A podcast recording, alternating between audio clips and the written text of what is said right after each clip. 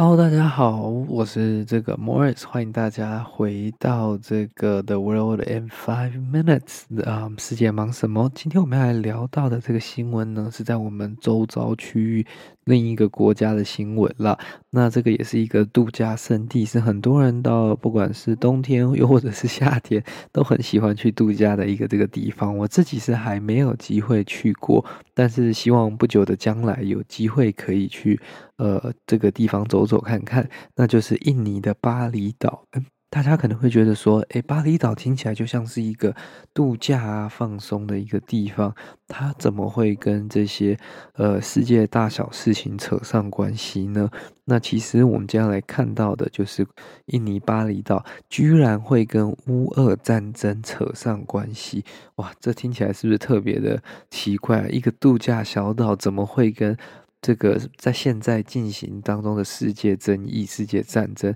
呃，产生连结呢？那我们就来看看实际的新闻内容吧。那呃，这个就是说，观光圣地巴厘岛的这个地方政府真的生气不满了。那向印尼政府建议取消对一呃对俄罗斯以及乌克兰人的免签优惠。为什么会这么说呢？那其实是在这个。去年这个俄罗斯入侵乌克兰之后呢，然后巴厘岛那时候其实一开始还没有开放，但是在他们在疫情正式解封开放之后呢，其实涌入的俄罗斯以及涌入的这个乌克兰人是非常多的，尤其大部分其实是俄罗斯人呐，他们大部分都是想要逃离家乡、逃离战争，有高达超过。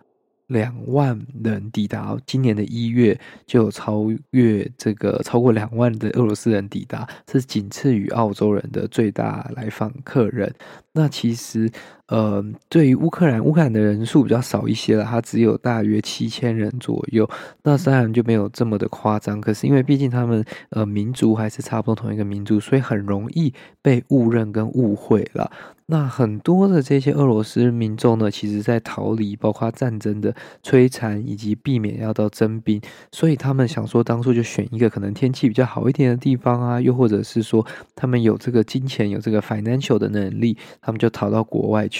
那他们当初会来这边呢，是因为印尼也有提供俄罗斯跟乌克兰的公民有这个免签证的落地签证政策，所以他们到当地之后，在机场办了落地签之后，最高可以待三十天，然后可以延长一次，所以最久可以待六十天。但是呢，多数的人是待了超过六十天的时间，许多人一待就可能从去年的呃四五月，然后五六月一路待到了今年。那就一直没有打算回国，所以在当地的这些民众就会非常的不满啦。为什么会不满？因为他们来这边这么久，他们一定是不只单纯在度假了嘛，所以他已经从这个消费者，有些人转成了在这里打工啊，开这个 taxi 啊，又或者是从事魔法呃美发师啊、导游等等的，所以当地人的工作机会跟收入来源就会受到影响。那在这样子的情况下呢，当地的这个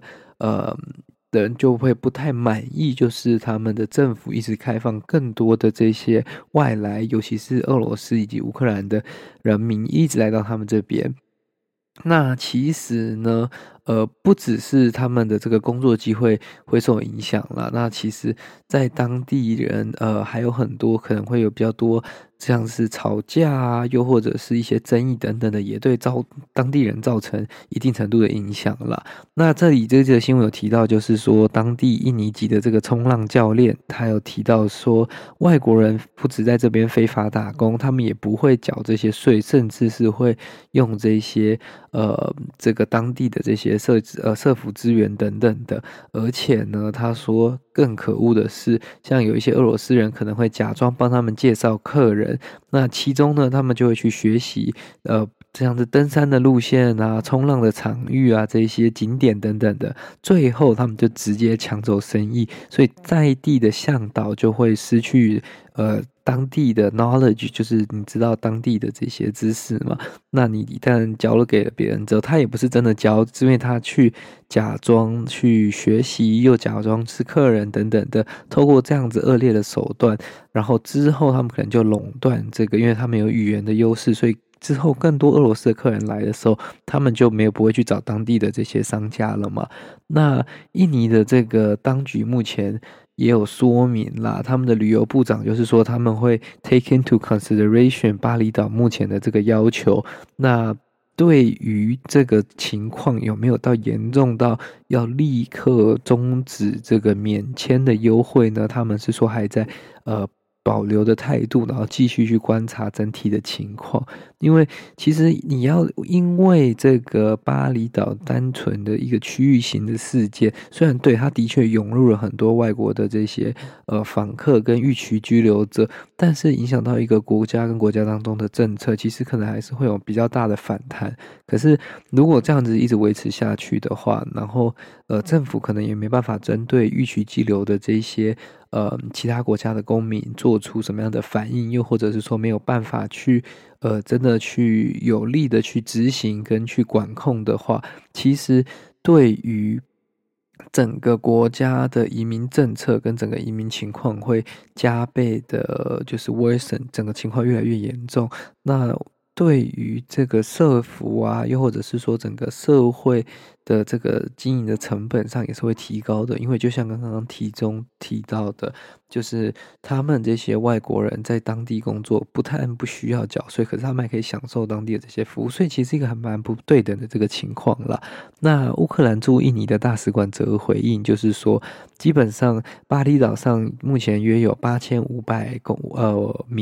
名。乌克兰的公民，那他们分别持有就是临时或永久的这个签证，那大多数都是因为家庭团聚等等的原因才会在此相约见面，因为他们认为说乌克兰目前人不会来这里度假，因为他们自己国家正在被入侵，那愿意站出来发表声音就是一个呃先抢先赢了，因为这个俄罗斯大使馆到目前也还没发表任何的声明，那。真的会有什么样的签证政策影响吗？我个人是觉得不太可能了，但我们可以静观其变，继续观察这个情况会不会呃更严重呢？